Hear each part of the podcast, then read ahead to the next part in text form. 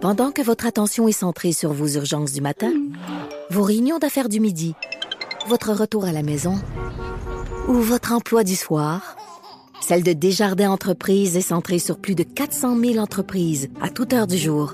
Grâce à notre connaissance des secteurs d'activité et à notre accompagnement spécialisé, nous aidons les entrepreneurs à relever chaque défi pour qu'ils puissent rester centrés sur ce qui compte, le développement de leur entreprise. C'est 23. Patrick Lagacé en accéléré, les meilleurs moments du Québec maintenant. Voici Patrick Lagacé. Il y a dix jours, une enquête de Québécois nous apprenait que les hauts dirigeants de l'Office de consultation publique de Montréal ne se gênaient pas pour se payer des repas d'affaires et des voyages euh, absolument injustifiables. Il y a ce fameux repas d'huître à Paris, 347 dollars pour deux personnes. Ben, euh, Madame Olivier euh, trouvait que pouvait mettre ça sur son compte de dépenses. Ça respectait les règles.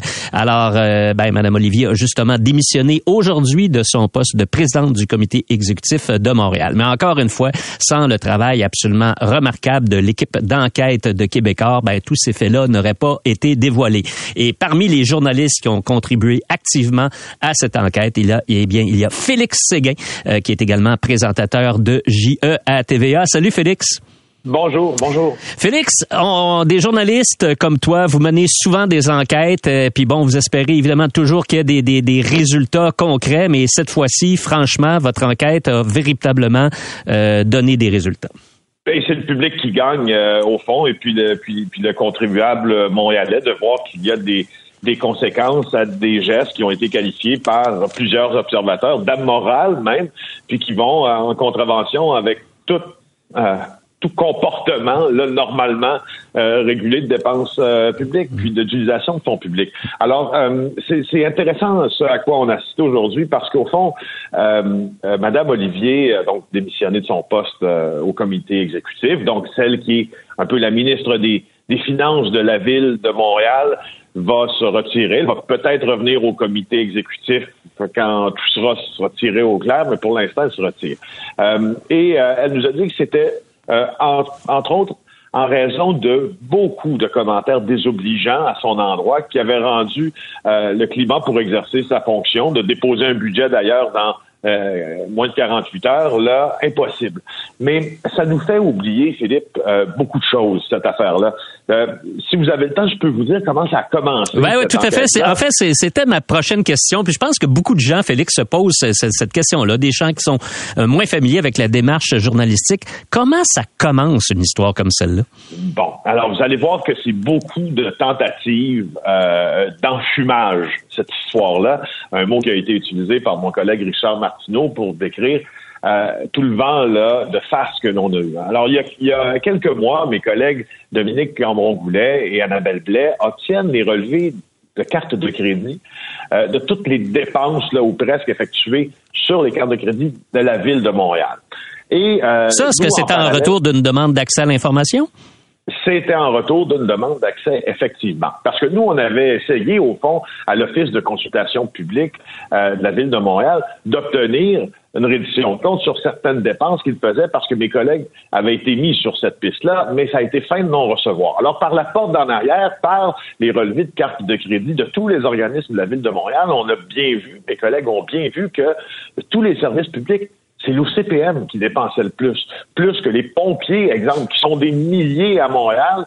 Alors, l'OCPM, avec ses 15 employés, ses deux dirigeants dépensaient plus que tout le monde. Alors, à partir de ce moment-là, on a commencé à poser des questions. On a utilisé encore une fois la loi sur l'accès à l'information qui nous permet d'obtenir certains documents. Mais devinez quoi? La personne à l'Office de consultation publique qui est chargée d'appliquer cette loi-là, c'était Guy Grenier, celui hmm. dont on demandait les comptes. Alors, il est à la fois, n'est-ce pas, jugé parti. Alors, je, je, je, je saute plusieurs étapes où on n'en vient qu'à s'asseoir avec le, euh, Dominique euh, Olivier et son entourage à l'hôtel de ville de Montréal pour une séance de questions-réponses précédée justement de cette séance-là où euh, on tente de nous, quand je, quand je disais enfumage, là, c'était juste le titre, où on tente de, au fond, nous enfumer avec avec plein de concepts qu'on ne comprend pas. Comme? Avec plein de juste, ben, euh, euh, des concepts sur la réciprocité des voyages à l'international, puis l'importance de la diplomatie, et puis euh, la réciprocité dans l'accueil des diplomates. Et puis là, on est devant ça, puis on se dit, mais, mais coudons, au fond, le CPM consulte les Montréalais sur des projets montréalais. Qu'est-ce qu'on a à faire à l'étranger tant que ça? Et c'est des réponses extrêmement creuses. Et Mme Olivier, qui a affirmé aujourd'hui qu'elle avait euh, que le climat n'était pas simple, qu'elle ne pouvait pas maintenant avoir la confiance des Montréalais, elle a eu toutes les raisons depuis cette entrevue-là de dire, de remettre en question ses propres dépenses, ses propres voyages, son propre comportement à l'OCPM et celui de ses successeurs euh, aussi. Et voilà que dix jours après les révélations de démission. Bon, alors là, vous faites euh, évoluer euh, le, le, dossier. évidemment, la décision de diffuser, de publier dans un contexte comme celui-là, c'est toujours difficile. Quel a été pour vous l'élément déclencheur qui vous a permis de dire, OK, là, notre dossier est assez solide pour foncer? Ben, c'est vrai que c'est vrai que c'est un moment qui est toujours assez crucial. C'est d'abord de se dire est-ce qu'on a assez de, preuves, entre guillemets, pour que cet article-là soit d'abord d'intérêt public, puis qu'il réponde à un critère d'objectivité. La, réponse était oui, mais dans ce cas-là, il y avait, il y avait une dimension supplémentaire. C'est que, au fond, les dépenses devant lesquelles on était, on pouvait pas dire, puis les experts qu'on a consultés pouvaient pas dire que c'était illégal. Les, le copinage ou les apparences de copinage du fait que, bon, un se soit nommé à un poste et l'autre se soit nommé à l'autre, ont fondé des compagnies, se sont vendus des compagnies ensemble. Pas illégal non plus. Encore là, des apparences de conflit d'intérêt.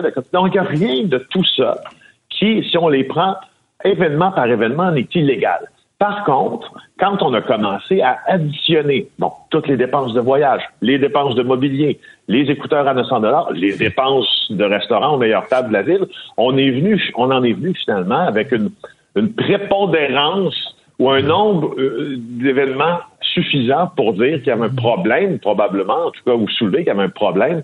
Euh, questionner euh, qu'il y avait un problème dans cet organisme. Félix, quand, quand, vous avez analysé les documents, là, puis là, vous voyez ça, là, une paire d'écouteurs à 900 c'était qui ça qui avait acheté la paire d'écouteurs? Ça, c'était Isabelle Beaulieu, l'actuelle euh, présidente de Alors, quelle est la justification? Est-ce qu'il y avait une justification de Mme Beaulieu? Ben, la, justification de Mme Beaulieu est venue un peu tard. Elle est venue euh, la semaine passée, jeudi, si ma mémoire est fidèle, en disant que lorsque euh, elle était en télétravail, Mme Beaulieu, elle a décidé de s'acheter aux frais des contribuables une tablette électronique, donc un iPad de marque Apple, et des écouteurs qui sont des AirPods Max Pro, je pense, d'une valeur de 900 dollars pour être capable d'effectuer son télétravail. Alors ça, c'était la justification. Et, je te rappelle, Philippe, que lors de cette justification-là aussi, jeudi passé, Madame Olivier, ben, Madame Beaulieu, plutôt l'actuelle directrice de CPM, est venue dire qu'au fond, ce qu'elle ce qu'elle avait fait, ce n'était que poursuivre l'œuvre entamée par Madame Olivier, qui a aujourd'hui démissionné. Hmm. Est-ce que tu penses que euh, la présidente actuelle va suivre la recommandation de la mairesse de Montréal qui lui a demandé aujourd'hui de quitter son poste? Ben ça, c'est une autre affaire. Parce qu'on nous a martelé depuis euh, le début des séances de questions-réponses euh, sur ce sujet-là, forme d'indépendance, une sacro-sainte indépendance de cet organisme-là. Quand on demandait, mais pourquoi n'a-t-il pas rendu des comptes? Pourquoi n'a-t-il pas été audité par la vérificatrice générale depuis 2018? Pourquoi voyager autant? Pourquoi les restaurants? Blablabla. Ce qu'on nous dit, c'est, au fond, l'OCPM a ses propres règles et il ne doit pas nous rendre de compte à nous, au comité exécutif, encore moins à vous, les journalistes. Alors, et c'est toujours la posture, pour l'instant, d'Isabelle Beaulieu, et ça semble être celle aussi de son euh, secrétaire général, Guy Grenier, en disant qu'ils sont les meilleures personnes aujourd'hui pour diriger l'OCPM, malgré les appels à la démission viennent tout d'être euh, formulés par Valérie Plante, la mairesse de Montréal. Mm.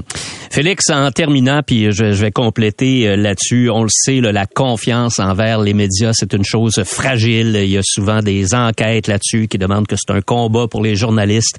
Mais je regarde le travail que toi et tes collègues avaient fait là-dedans. le journalisme c'est très, très, très utile. Puis c'en est une autre démonstration, parce que sans votre désir de fouiller ce dossier-là, on n'aurait absolument rien su comme citoyen de ces abus-là.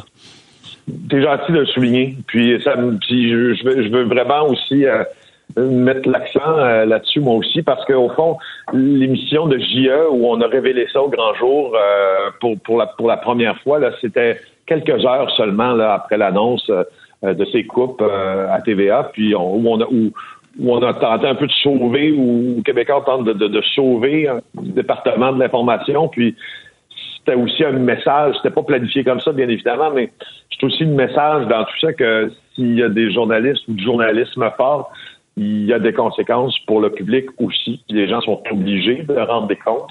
On veut pas la démission de personne. C'est pas ça qu'on cherche quand on est journaliste. On veut qu'on rende des comptes. On veut la vérité. Puis des fois, quand la vérité fait mal, ben, ça fait du bien à quelqu'un. Puis cette personne-là, c'est souvent le public. Merci beaucoup, Félix. Merci. Félix Seguin est journaliste d'enquête et présentateur de JEA TVA. Vous écoutez Patrick Lagacé en accéléré. Si vous avez des enfants qui vont à l'école, prenez des notes parce que ça va être euh, euh, un peu mêlant dans les euh, prochains jours, dans les prochaines semaines. Il va y avoir des débrayages prochainement. Le personnel de soutien, les profs vont être en grève et pas nécessairement en même temps. Ça dépend de qui et dans quel syndicat. Et même chez les profs, ils sont pas tous dans le même syndicat. Donc ça peut être un petit peu dur à suivre. 21, 22 23 novembre. Donc, les trois jours à partir de mardi de la semaine prochaine, euh, toutes les écoles du Québec vont être touchées par une grève du personnel de soutien. Et les profs, je devrais dire des profs, euh, vont euh, tomber en grève là, à partir du 23 jeudi prochain, notamment à Montréal. On parle de tout ça avec Mélanie Hubert. Elle est présidente de la Fédération autonome de l'enseignement. Madame Hubert, bonjour. Bonsoir, Monsieur Lagacé. Donc, vos membres, d'abord, euh, ils vont être en grève quand? Pour la FAE, c'est à partir du 23 novembre. Donc là, on parle des profs des centres de services scolaires francophones du Grand Montréal, Laval, Basse-Laurentide, Granville, Outaouais, Québec. Donc, pour, pour euh, votre auditoire, probablement plus l'île de Montréal, Laval, Basse-Laurentide, principalement. Ça, c'est 23, donc c'est jeudi de la semaine prochaine. Pour combien de temps?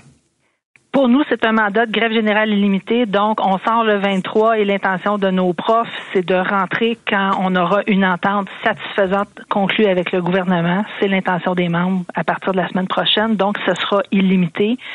Euh, il, appartient en ce moment là, au parti d'être assis à table puis de négocier. On espère que le gouvernement va mettre l'épaule à la roue. Hier matin, on était devant les bureaux du premier ministre pour euh, l'inviter à sauter un petit peu dans, dans l'arène et mettre son poids politique dans la balance, faire de l'éducation de priorité, puis arriver à un règlement rapidement parce que nos membres n'ont pas l'intention de retourner au travail après les journées de grève là, à partir du 23 novembre. Vous, euh, vous l'avez annoncé une semaine avant. Est-ce que c'est par stratégie ou parce que vous êtes obligé? Ben, on a pris un peu plus d'avance que les délais légaux nous obligent, là, parce qu'en principe, euh, par la loi, il fallait déposer notre avis de grève hier euh, oui, c'est ça, lundi 13 novembre, pour être en règle par rapport au 23. Nous, on avait choisi de l'annoncer un petit peu plus en amont pour donner une chance aux parents aussi de s'organiser, comprendre euh, comment ça allait se passer, mmh. puis aussi donner une chance au gouvernement qu'on puisse s'asseoir, faire avancer les choses, accélérer peut-être euh, les négociations. C'était l'objectif aussi, qu'il y ait un décompte un peu plus long pour qu'on arrive à des rapprochements et qu'on si on n'est pas capable d'éviter le conflit, minimalement, qu'il soit le moins long possible au moment du débrayage. OK, vous avez, je pense, 66 000 membres, si je ne me trompe pas, chez vous. C'est à peu près ça, effectivement. Donc, c'est quoi? C'est la moitié des preuves du Québec? Un petit peu moins que la moitié. Là, il y a une autre fédération qui, elle, sera en grève d'ailleurs à partir du 21, là, qui, qui, qui, qui a un petit peu plus que la moitié euh, des, des enseignantes et enseignants là, ailleurs au Québec, effectivement. Ça, c'est la CSQ? La FSE qui est effectivement euh, affiliée là, avec la CSQ. Vous avez raison. Il y a des membres qui, qui, sont partis de votre syndicat, Madame Hubert, qui m'ont contacté pour me dire, écoute, euh, c'est souvent des nouveaux profs qui me disent, on n'a pas de fonds de grève. Effectivement, la fédération n'a pas de, de fonds de grève particulier. Certains syndicats affiliés chez nous ont des, des réserves et des façons de redistribuer des sommes euh, à nos euh, à leurs membres là, dans certains syndicats affiliés, mais à la FAE en tant que tel, il n'y a pas de fonds de grève. Euh, c'est un un choix aussi qui a été fait au fil du temps parce que pour constituer un fonds de grève, pour l'expliquer à nos membres à chaque ronde de négociation, pour constituer un fonds de grève, 66 000 personnes, couvrir le salaire euh, à coût de 200, 300, 400 dollars par jour, ça prendrait des sommes colossales euh, qui, qui nécessiteraient des cotisations spéciales et tout ça. Euh, nous, le choix qu'on qu'on a fait, c'est de plutôt inviter les gens à se faire leur propre fonds de prévoyance. Puis après ça, ben tant mieux s'il n'y a pas de conflit de travail, l'argent nous reste. Il est pas les cotisations spéciales restent pas là pour d'autres, mais c'est nous qui pouvons utiliser les sommes. Donc on a hmm. On était plus dans une stratégie où on invitait les gens à se faire un fonds de prévoyance au fil du temps. Mais ça démontre la, la la, détermination de nos profs d'être prêts à dire malgré ça, c'est la, grève générale illimitée qu'on a choisie. Nous, si on sort, on est déterminés à régler les choses. Ça témoigne, je pense, de l'épuisement puis de l'état d'esprit de nos membres. Ils en peuvent plus, ils en peuvent juste plus de faire de leur mieux au quotidien, puis de voir des élèves abandonnés par le système. Ça ne fonctionne plus le système d'éducation au Québec. C'est ça que les profs essaient de faire, de comprendre cet automne au gouvernement. Mais en même temps, euh, c'est facile à faire plier un syndiqué qui n'a pas de fonds de grève. Combien de temps vos membres vont pouvoir tenir s'ils n'ont pas de paye qui rentre? Ça sera probablement variable d'un membre à l'autre, mais ce qu'on s'était dit quand on a voté la grève, on était tous conscients que c'est ça que ça impliquait. On a invité les gens à faire des arrangements financiers aussi avec euh, nos, euh, notre créancier hypothécaire, euh, les, les, comptes d'électricité, les fournisseurs d'Internet et ainsi de suite à la maison. On a essayé d'outiller les membres le plus possible, hmm. mais c'est sûr que ça sera pas sans conséquence. Ça va être difficile, ça sera un mauvais moment à passer et c'est faut voir à quel point, quand on est prêt à traverser ça, c'est parce qu'on est convaincu qu'il faut changer les choses. Autrement, les profs aussi s'en seraient passés, vous comprenez, à la hmm. veille des vacances de Noël. Il y a personne qui va faire ça de gaieté de cœur. Puis tout le monde, si on leur demandait si on pouvait éviter la chose, ils vous diraient oui, on aimerait mieux pas aller là. Ça serait plus payant pour nous aussi. Mais on dirait que c'est le seul moyen qu'on arrive à, on se dit on va essayer ça. Tout le reste en ce moment, on n'arrive pas à, faire entendre nos, nos, préoccupations. On a de la difficulté à faire réagir la partie patronale sur les propositions qu'on met au jeu on est encore là-dedans après presque un an de négociation. Madame Hubert, il y a, je pense que les profs bénéficient d'une sympathie dans le public de façon générale, mais je vais vous lire un message que je viens de recevoir, puis j'aimerais ça entendre votre point de vue là-dessus. Euh, les profs, avec leur maudite grève, vont scraper l'année scolaire de nos enfants, qui pensent aux enfants au lieu de penser à leur poche. Je vous dis pas que c'est généralisé, mais ce courant de pensée existe. J'aimerais ça entendre votre réaction si seulement on était à penser à nos poches, comprends les parents qui peuvent se dire là, ça va nous nuire, c'est clair, ça va être un casse-tête pour les parents. Ça, il n'y a pas de doute. Nous, ce qu'on dit aux parents, c'est d'abord, il y a énormément de nos revendications qui visent à offrir des services à leurs élèves. Quand on parle de composition de classe, puis qu'on dit que c'est pas normal qu'un adulte soit plus capable de gérer un groupe aujourd'hui, qu'il y a trop d'élèves en difficulté, qui n'ont pas les services adaptés, qu'on intègre des enfants issus de l'immigration qui n'ont pas de services d'accueil, qui n'ont pas accès à des classes euh, faites pour des enfants qui ont qui maîtrisent pas le français. Nous, ce qu'on dit aux parents là, c'est on travaille aussi pour améliorer les services qui sont donnés, soit à votre enfant ou aux autres enfants dans la classe, qui permettra à votre enfant d'avoir du temps de qualité lui aussi avec son prof. Et c'est ça qui manque en ce moment dans le système, et c'est beaucoup pour ça qu'on va se battre dans les prochaines semaines. Donc que les parents comprennent que les même si les enfants vont, oui, euh, subir des contre-coups de tout ça. Ça fait des années en ce moment que les enfants dans la classe pâtissent de mauvaises décisions politiques qui ont été prises au fil du temps. Le réseau s'est dégradé depuis les années 2000 comme c'est pas possible. On a franchi une limite que les parents aussi voient quand ils arrivent à l'école le matin. Là. Quand on a un 5, 6, 7 suppléants qui succèdent dans une classe parce que c'est pas gérable, les parents le voient, ça. Question pour vous. Euh, moi, je, je, l'ai déjà écrit, je l'ai déjà dit, je pense que les profs devraient être mieux payés. Je pense qu'il devrait y avoir moins d'échelons aussi pour que les jeunes profs soient mieux payés plus vite. Mais même si on paye les profs plus cher, qu'est-ce que ça change sur la gestion de classe? Vous avez tout à fait raison. Savez-vous, en début de carrière, je me souviens avoir dit à mon directeur à un moment donné, Monsieur, vous me payeriez un million, je n'enseigne plus dans ma classe. Oui j'y arrive pas. Fait que c'est pas juste une question d'argent. Bien entendu, le salaire va rendre la profession attrayante, va, va si on progresse vite dans l'échelle salariale, c'est encourageant, ça nous donne envie de rester.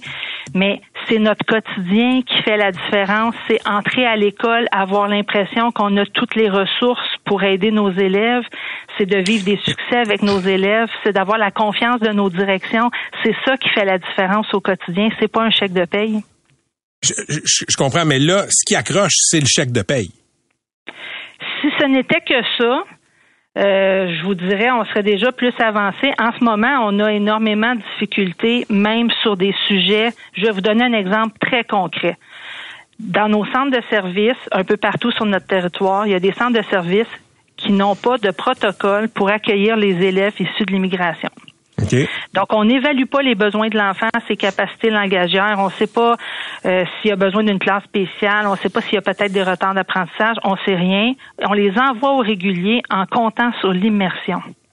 Nous, ce qu'on demande, là, c'est qu'il y ait des protocoles d'accueil prévus dans chaque centre de service pour s'assurer d'avoir une évaluation des besoins de l'enfant. Mais vous sortez pas pour ça, là. Ben, on sort pour que des services comme celui-là ou comme d'autres soient mis en place. Ça fait pas de sens qu'on accueille et hmm. qu'on intègre.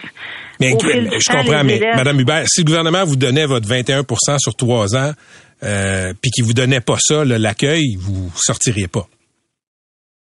Je pense pas que ce sera juste une, une, histoire de salaire. Pour être très franche, nos membres nous ont énormément parlé de composition de classe depuis le début de la négo, de l'essoufflement, de ne pas arriver à aider les enfants. Pour nous, si dans la négociation, il n'y a pas quelque chose qui vient alléger le quotidien dans la classe, je vais être honnête, je ne suis pas certaine que seulement le salaire, même s'il nous donnait la proposition qu'on a, je suis pas certaine que nos membres euh, accepteraient là, sans autre contrepartie. Parfait. Bien, on va avoir l'occasion de s'en parler assurément. Merci d'avoir été avec nous, Mme Hubert. Ça plaisir. C'est moi qui vous remercie. Salut. C'était Mélanie Hubert, présidente de la Fédération autonome de l'enseignement. Vous voulez plus de balado C23? Rendez-vous dans la section balado du 985fm.ca ou dans l'application Cogeco Média. Tous nos balados sont aussi disponibles sur Apple et Spotify. Pendant que votre attention est centrée sur cette voix qui vous parle ici, ou encore là, tout près ici, très loin là-bas, Celle de Desjardins Entreprises est centrée sur plus de 400 000 entreprises partout autour de vous. Depuis plus de 120 ans, nos équipes dédiées accompagnent les entrepreneurs d'ici à chaque étape pour qu'ils puissent rester centrés sur ce qui compte, la croissance de leur entreprise. Patrick Lagacé en accéléré, les meilleurs moments du Québec maintenant. Voici Patrick Lagacé. Que l'on s'épuise il vaut mieux parfois poser ses valises et rester assis sur le quai pour regarder le train passer en retrouvant un peu de légèreté. La chanson Train de vie des Cowboys fringants, je rappelle que euh, Carl Tremblay, le chanteur des Cowboys fringants qui était atteint d'un cancer, est décédé. On a appris ça euh, il y a environ 90 minutes et ma messagerie déborde. C'est pour ça qu'on s'étire jusqu'à 19 heures exceptionnellement. Et quelques messages que je vais vous lire. Euh, je suis les Cowboys depuis 2001 avec le, CD Motel Capri. Quand vous avez annoncé la mort de Carl Tremblay, j'étais sous le choc. On perd un grand, un ami. Condoléances à tout le Québec. Tout le Québec pleure un vrai. Euh, ma fille de 16 ans et moi, qui a 45 ans, on s'est échangé nos sympathies, ça dit tout. Mathieu Lacombe est le ministre de la Culture, il est au bout du film. Monsieur Lacombe, bonjour. Bonsoir, bonsoir. Comment vous avez réagi en apprenant le décès de Carl Tremblay? Ben, c'est sûr que, que je suis, euh, je vais vous dire, moi, j'ai un peu le, cœur brisé ce soir. Euh, c'est, je me sens comme mes parents parce que c'est la première fois que, que le, je dirais, le décès d'un artiste me, me, me touche autant parce que je sais pas, c'est c'est euh, c'est un gros gros morceau, puis je pense que c'est comme ça aussi pour euh, pour beaucoup de Québécois. C'est souvent, je, évidemment, c'est toujours triste quand les grands nous quittent, puis on on est touché, mais euh, je pense qu'il y a de ces artistes qui marquent nos générations.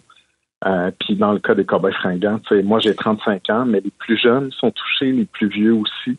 Donc, je dois vous dire, je suis, je suis très triste ce soir. Vous êtes, vous êtes pas le seul et on le sent, on l'entend dans votre voix, Monsieur Lacombe, et, et je vous, m'avez entendu en début de bloc, là, euh, les messages qui s'accumulent dans ma mmh. boîte euh, de messagerie euh, recoupent ce que vous dites. Ça touche, ça touche toutes les générations. Les enfants ont entendu les cowboys fringants parce que les parents les écoutaient.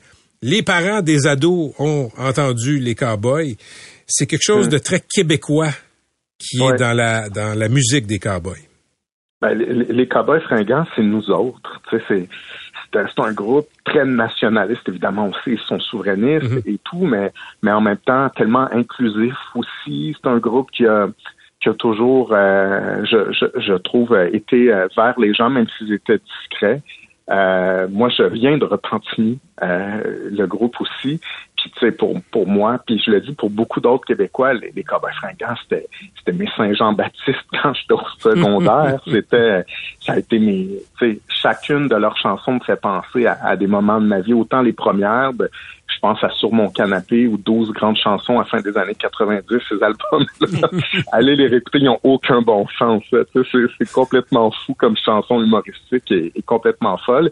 Mais en même temps, euh, après, euh, c'est nos premières peines d'amour, c'est des, des ruptures, en même temps, c'est des moments heureux, la naissance des enfants, chacune de leurs chansons. Puis en plus de ça, je, je, je dois vous dire que c'est un groupe qui qui était euh, dans l'ombre, mais qui a, qui a tellement un grand cœur aussi. Ce que vous ressentez là, dans votre messagerie, c'est ça. toute cette puissance-là d'un groupe qui a tellement eu une musique puissance, puissante, mais qui était tellement discret aussi en même temps. Donc, il y a quelque chose de, de contradictoire hein, là-dedans, mais je pense qu'on a, on a tous réalisé ça dans, dans les dernières semaines.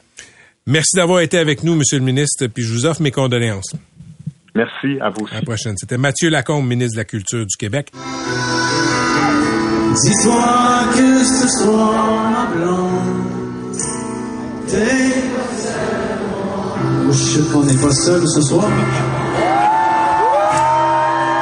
C'est un extrait d'un spectacle qui est entré déjà dans la légende et qui va entrer maintenant dans le mythe. C'est la voix de Carl Tremblay des Cowboys fringants. C'était sur les plaines d'Abraham au Festival d'été de Québec, la chanson Sur mon épaule. Chanson très particulière parce que Carl Tremblay était atteint d'un cancer. Il est décédé il y a quelques minutes, ça a été annoncé. C'est un choc, euh, pas seulement dans la communauté artistique, euh, parce que les Cowboys fringants ont un following, pour parler comme les jeunes, qui est absolument immense, très dévoué. Donc, vous pouvez être assuré qu'au Québec, aujourd'hui, maintenant, partout, il y a des gens qui pleurent littéralement, présentement, parce que c'est une grosse perte. 47 ans, Carl Tremblay, décédé. Avant de passer à notre premier invité, euh, Pierre-Yves, Pierre-Yves McSwain, t'es là. On bouleverse, euh, vous l'avez deviné, là, tout le déroulement de l'émission pour les prochaines minutes. T'es un grand fan de musique. Ça te dit quoi, les Cowboys fringants? Mais ben, ça me dit toute ma vie adulte, pratiquement, parce que quand j'étais à l'université, on les découvrait, on les voyait dans les, premiers télétons et c'est surtout qu'ils marquent euh, des moments de ta vie. Si tu dis euh, aux gens, y a-tu une chanson des Cowboys qui te parle? Oui, j'ai démissionné sur tel Moi, je peux te dire, j'ai démissionné sur une chanson des Cowboys fringants. Ça donne des fois le, petit message que t'envoies ailleurs. Donc, pour vrai, ça, c'est vraiment quelque chose, je pense, qui touche tout le monde. Tout le monde a un souvenir associé à une chanson. Ce qui m'amène à notre euh, prochain invité, Émile Bilodeau, auteur, compositeur, interprète bien connu, a fait la première partie des Cowboys au Centre Bell. Salut Émile. bonsoir Pat, merci beaucoup de me recevoir. Je suis content de pouvoir parler de tout ça avec vous. T'es ému, hein, Émile? Ah oui, vraiment. Puis euh, je, euh, c'est parce que je pense que ce soir, euh, il va falloir qu'on fasse un genre de dommage pour les prochaines semaines, prochains mois, à un band qui a fait du bien à tout le monde. Euh, moi, je me rappelle, là, pour vaincre mon anxiété, euh, quand j'avais des gros examens, je mettais la musique des cowboys sur YouTube, puis ça gossait les annonces de YouTube. Tout le monde connaît ça, mais quand j'étudiais, je mettais la musique des cowboys, puis ça me permettait de, réussir mes examens. Tu sais, c'est niaiseux, mais euh, des histoires euh, dans leurs chansons qui parlent d'amour, qui parlent de, de famille, qui parlent d'engagement. Des, tunes qui parlent avec euh, du gros drum, puis qui, je suis né dans les années 70, dans un Québec en plein changement. Tu sais, ça laisse ça laisse personne indifférent des textes de même. Tu sais, puis Carl avait une manière de, de chanter ça, puis on, avait envie d'embarquer avec lui, puis, puis je trouve dur ce soir parce que hier, avec ma blonde, j'écoutais la Bolduc, puis euh, je me disais qu'on fait, on faisait un métier pas facile. Puis que on, se donne tellement corps et âme, puis on, laisse peut-être aussi notre santé de côté, notre santé physique, puis quand j'ai vu Carl chanter, c'est plein avec un cancer. Je me disais que dans le fond, si on fait ça, c'est parce que ça nous donne la force. C'est un métier vraiment particulier. Puis Carl, ça a vraiment été un bon modèle pour tout le monde. Puis ça me fait vraiment beaucoup de peine de savoir qu'on le reverra plus sur un stage. Puis que tous les sacrifices qu'il a fait, c'est un peu en dépit de peut-être du temps avec sa famille. Puis, dans le fond, sa famille, c'était nous autres. C'était Québec au complet. C'était, leur femme en France. Puis, euh, je suis content que tout le monde, tout le monde va embarquer dans un genre d'hommage au, cours des prochains jours parce que ils, ont vraiment été là pour nous autres, dans, comme disait Pierre-Yves, dans chaque étape de nos vies. Puis, euh, c'est le temps de, de les remercier puis de, de saluer le travail de, de Carl. Émile, euh, ton meilleur souvenir de Carl Tremblay, que ce soit euh, sur scène quand tu l'as vu ou que ce soit peut-être une conversation que tu as eue avec lui, c'est quoi? Ben, en fait, c'était au Centre Bell euh, euh, quand il, il pitchait des gazous dans, dans le crowd. je trouvais ça fascinant. Il y avait le micro d'une main, puis de l'autre main, il attrapait des gazous que son directeur de tournée, il envoyait, puis il pitchait ça. puis c'était quasiment olympien comme move. Puis, euh, mais c'est ça, tu sais, c'est- le contact avec le public, puis euh, il se donnait euh, le devoir de vraiment faire passer un bon moment aux gens qui achetaient des tickets pour les shows. Puis je me rappellerai tout le temps de ce spectacle au Centre Bell parce qu'on venait de la pandémie, puis tu voyais que Carl avait juste envie de faire passer un bon moment aux gens qui avaient vécu cette quarantaine-là nationale. Puis euh, je le regardais aller, puis je prenais des notes parce que euh, Carl, il en faisait jamais trop, tu sais. Il était bien grandé sur son stage, puis euh, il avait toujours le grand sourire. Puis c'est comme ça, j'aimerais ça que les Québécois se rappellent de lui. Parce que c'est facile de sauter partout, tu sais, mais il faut pas euh, oublier que dans le fond, euh, il y a des gens qui t'écoutent, qui te regardent, puis euh, Carl, il savait vraiment bien se servir de, de son talent. C'est un, c'est un témoignage, euh, mon Dieu, euh, tellement touchant, Émile, que tu livres à propos Ah, de je suis Carl Tremblay. je Ben non. Hey! Non. C'est, quoi, Émile? T'es comme plein de monde au Québec présentement. Ouais, c'est ça, exact, c'est ce que je Je pense. peux te dire que même en studio, il y a des Kleenex. ben écoutez, je, je nous souhaite un, un bel hommage national euh, pour Carl parce qu'il le mérite. Puis euh, je- j'invite euh, les prochaines générations de musiciens à, à aller découvrir, euh, puis à, à aller analyser sa manière qu'il avait de, de faire des shows parce que c'est comme ça que je vais me rappeler de lui. Puis euh, j'embrasse bien fort euh, Marie puis toute son band puis toute sa famille. Puis euh, merci de m'avoir laissé parler de mon chum Carl euh, à vos auditeurs. Merci, Émile. Prends soin de toi. Merci. Au revoir. Bye bye. C'était Émile Bilodeau qui parlait de son ami, d'une de ses idoles, Carl Tremblay, chanteur des Cowboys fringants, qui s'est éteint aujourd'hui à l'âge de 47 ans. Heure-ci, on a le vent d'en face en partant. Ben, on se dit qu'on l'aura dans le dos en revenant. Ou vice versa. On se bat plus avec ça. Tant qu'on aura de l'amour, de l'eau fraîche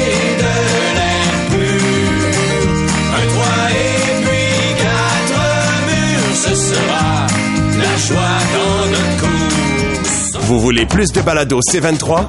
Rendez-vous dans la section balado du 985fm.ca ou dans l'application Cogeco Média. Tous nos balados sont aussi disponibles sur Apple et Spotify.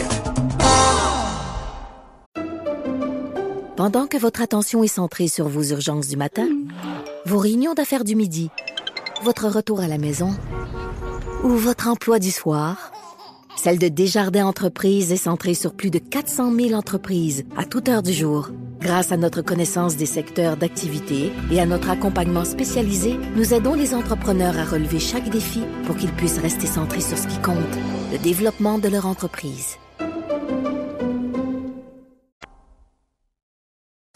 Patrick Lagacé en accéléré, les meilleurs moments du Québec maintenant. Voici Patrick Lagacé.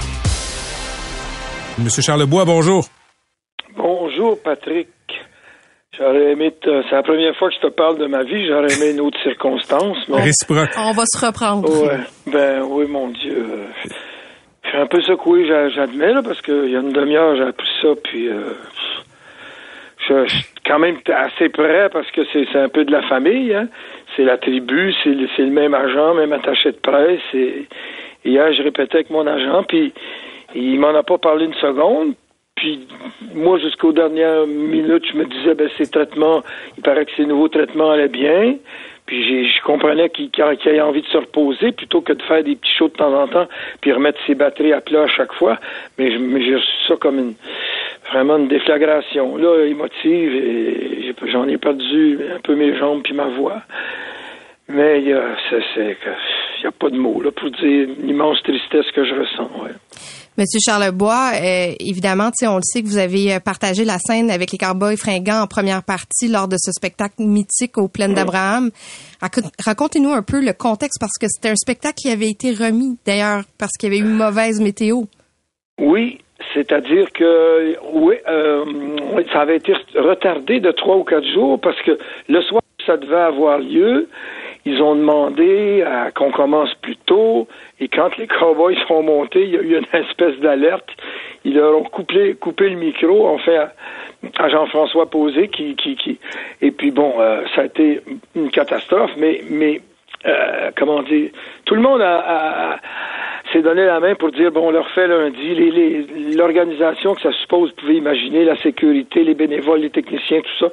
Tout le monde voulait tellement que ça arrive, ce show-là, que c'est arrivé. Et c'était pas un show, d'ailleurs, le, mot est, mal choisi. C'était, je ne sais pas comment appeler ça, une, un une cérémonie, quelque chose de qui dépassait, en tout cas, moi, tout ce que j'avais vécu dans ma vie euh, au niveau de l'émotion. Là, ça, ça c'était palpable, ça se tranchait au couteau et c'était vraiment, vraiment euh, J'en ai même les larmes aux yeux juste en y repensant. Puis moi, ben, les cowboys, écoute, j'ai fait le zénith de Paris parce que quelqu'un parlait de la France. On peut pas imaginer le rayonnement des, des cowboys en France. Et, ce qui est absolument fabuleux chez Carl, c'est qu'il a toujours gardé sa saveur québécoise. Puis les Français perdent pas une syllabe quand ils chantent. Hmm. Et tout le monde connaît les paroles par cœur. Puis moi, quand je faisais des zéniths avec eux à Paris, là, je faisais la première partie parce que parce que leur public, premièrement, sont capables d'en prendre jusqu'à minuit, une heure du matin. Puis moi, mon public, ben, à 10 heures, il mais, euh, mais vraiment, c'est, c'est, c'est, une, c'est une immense perte. Puis euh, il laisse une œuvre tellement importante, là. Il y a des chansons drôles aujourd'hui, c'est des chansons qui tirent les larmes, mais, mais euh, ils ont un répertoire tellement éclectique et varié qu'il y en a pour toutes les générations, puis tout le monde au Québec a sa chanson des cowboys, y compris moi. Il y a, il y a des bijoux, il y a des chefs-d'œuvre. Et évidemment, je pense à, à Marie-Annick, aux enfants, euh, à Jean-François Posé, qui est plus que son ami, qui est presque son frère, à Jérôme et à toute la, la tribu, Claude Larrivée, euh, mon attaché de presse, Marie-Christine Champagne. Enfin, c'est comme perdre quelqu'un de la famille pour moi. Là. Je vous avoue que je suis un peu dévasté, ouais. Robert, vous en avez vu passer des artistes, des groupes ici, ailleurs. Qu'est-ce qui explique leur succès et leur durée, d'après vous? Ben, la qualité. La qualité des textes, la qualité de son interprétation, la cohésion qu'il y a, puis l'espèce de d'amour fraternel qu'on sent à travers ce groupe-là. Euh, ils ont, ils laissent une œuvre, une œuvre euh, euh, vraiment importante, unique au Québec. Ils ont fait quand même une trentaine d'années ensemble. Moi, si je me rappelle les Zéniths de Paris, ça fait 25 ans, ça, ce dont je vous parlais. Là, c'est pas la semaine passée. Puis moi, euh, comment, plaisantais un peu avec lui. Je savais qu'il aimait, aimait les cravates. Fait que la dernière que j'ai envoyée, c'est un, un cowboy qui essaye de, de se tenir sur son cheval. Euh, puis j'ai envoyé un petit mot accroche-toi là, tu sais. Puis euh, il m'a fait l'honneur de la porter au festival de la poutine. Mais, mais honnêtement, là, je, je pensais, c'est comme quasiment d'apprendre une mort subite. J'étais certain qu'il allait passer à travers, puis qu'en se reposant cette année, il allait s'en tirer. C'est... Monsieur Charlebois, est-ce qu'il cachait? Parce que on l'a vu, le spectacle sur les plaines, ça a été quand même difficile physiquement pour lui. Oui, c'était difficile, mais comment vous dire? Aussi, euh, ces, médicaments-là font, font enfler, donc on a l'impression que la personne avec un peu de maquillage peut être en santé ou en forme. Mais moi, je voyais bien, je voyais bien que ces gars euh, euh, mettaient une, espèce de surénergie autour de lui pour compenser, et, je, voyais bien qu'il n'était pas au meilleur de sa forme. Mais, mais, mais vocalement, ça s'entendait pas. Non, pas du tout. Vocalement, c'est un immense chanteur, euh, vraiment. Oui. Donc, ben, immense tristesse, qu'est-ce qu'on peut dire? Oui, écoutez, il, en tout cas, il va, il va rester à travers ses disques, ses chansons, puis, puis le, la comédie musicale qui va arriver bientôt, là, où il sera pas là. Ça va être encore plus triste, mais. Ah non, c'est. C'est un peu. Bon, enfin. Il n'y a pas de raison. C'est pas parce que. C'est pas parce qu'il a trop donné, parce qu'il y a des gens qui donnent puis qui sont jamais malades. C'est juste que c'est tombé sur lui, c'est tout. C'est la, la loto des, des cancers. Puis moi, j'ai perdu mes parents, tout ça, très, très jeune. Puis je sais comment c'est dur suivre des traitements qu'on peut pas, euh, tu sais, faire un petit bout de chaud, puis arrêter, puis tout ça, c'est... Il faut, il faut se remettre sur pied, mais malheureusement, je crois que mes amis puis toute sa famille étaient à l'hôpital cet après-midi, puis il nous a quittés. Il était devenu inconscient, je pense, euh, vers deux, trois heures, puis c'est jamais revenu. Voilà. Moi, j'ai appris ça euh, par la, par hum, par la Radio-Canada, là. Vraiment, je sais, j'étais pas au courant de ça du tout. Robert, c'est un témoignage d'une grande générosité. Merci beaucoup d'avoir été avec nous. Ben, ben, Patrick, j'espère à une autre, une autre fois plus, euh, plus joyeuse euh, pour notre première rencontre. Euh, je te lis puis je t'écoute, en tout cas. C'est gentil. C'est un rendez-vous. Merci beaucoup. À la prochaine. Ouais, ben, au revoir, puis mes sympathies à toute la famille. C'était le grand Robert Charlebois avec un témoignage à propos des Cowboys fringants et de Carl Tremblay.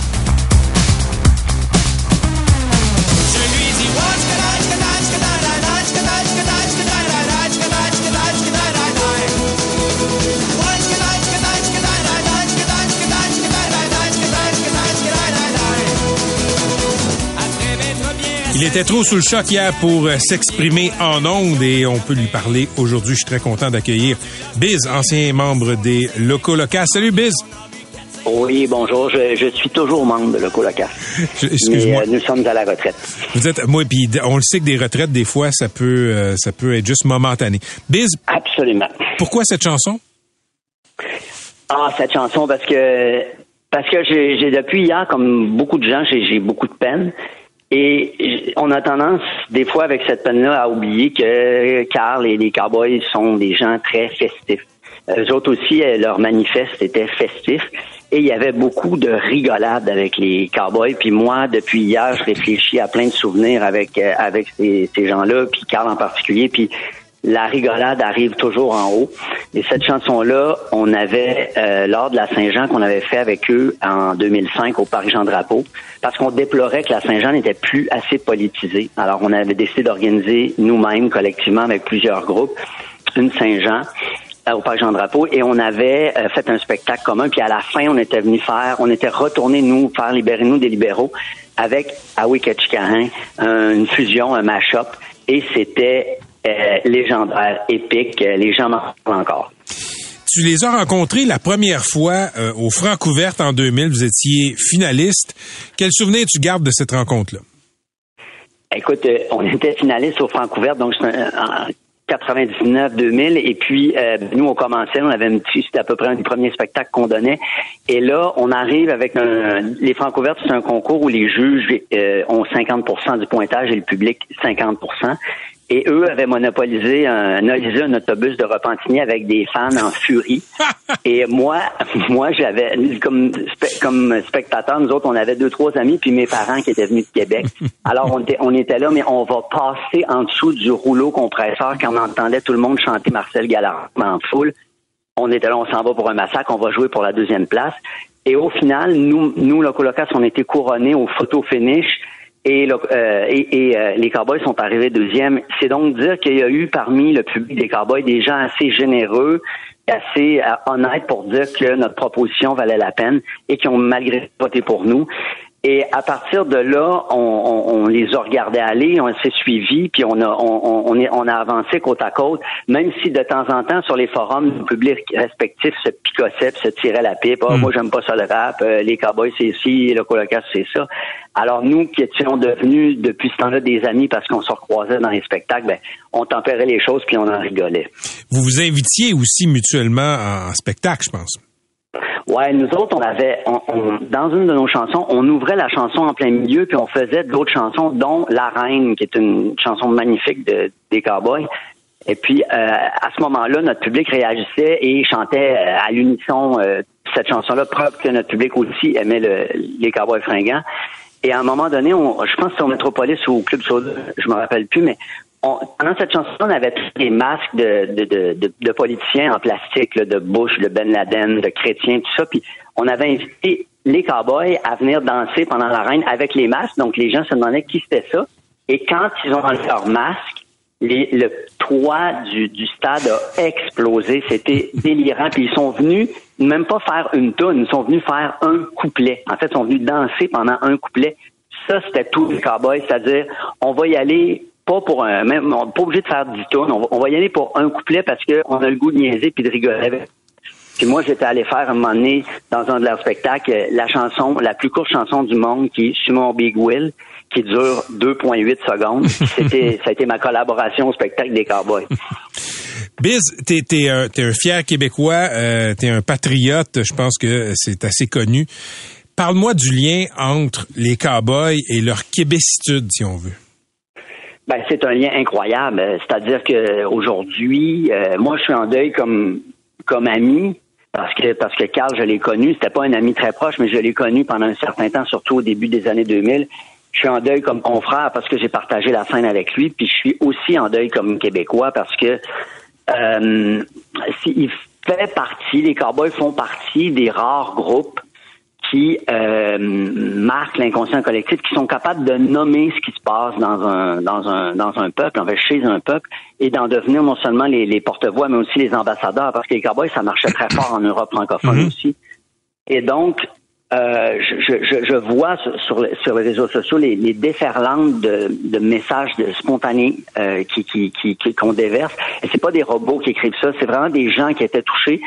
Puis je pense que Carl et les Cowboys, ce qu'on aimait d'eux autres, on pouvait reconnaître en nous à la fois notre euh, notre euh, ordinarité, si on veut, et peut-être même notre petitesse, euh, dans le sens de, de, René Lévesque, quelque chose, peut-être quelque chose comme un, comme un grand peuple, mais aussi notre grandeur, euh, nos grandes aspirations.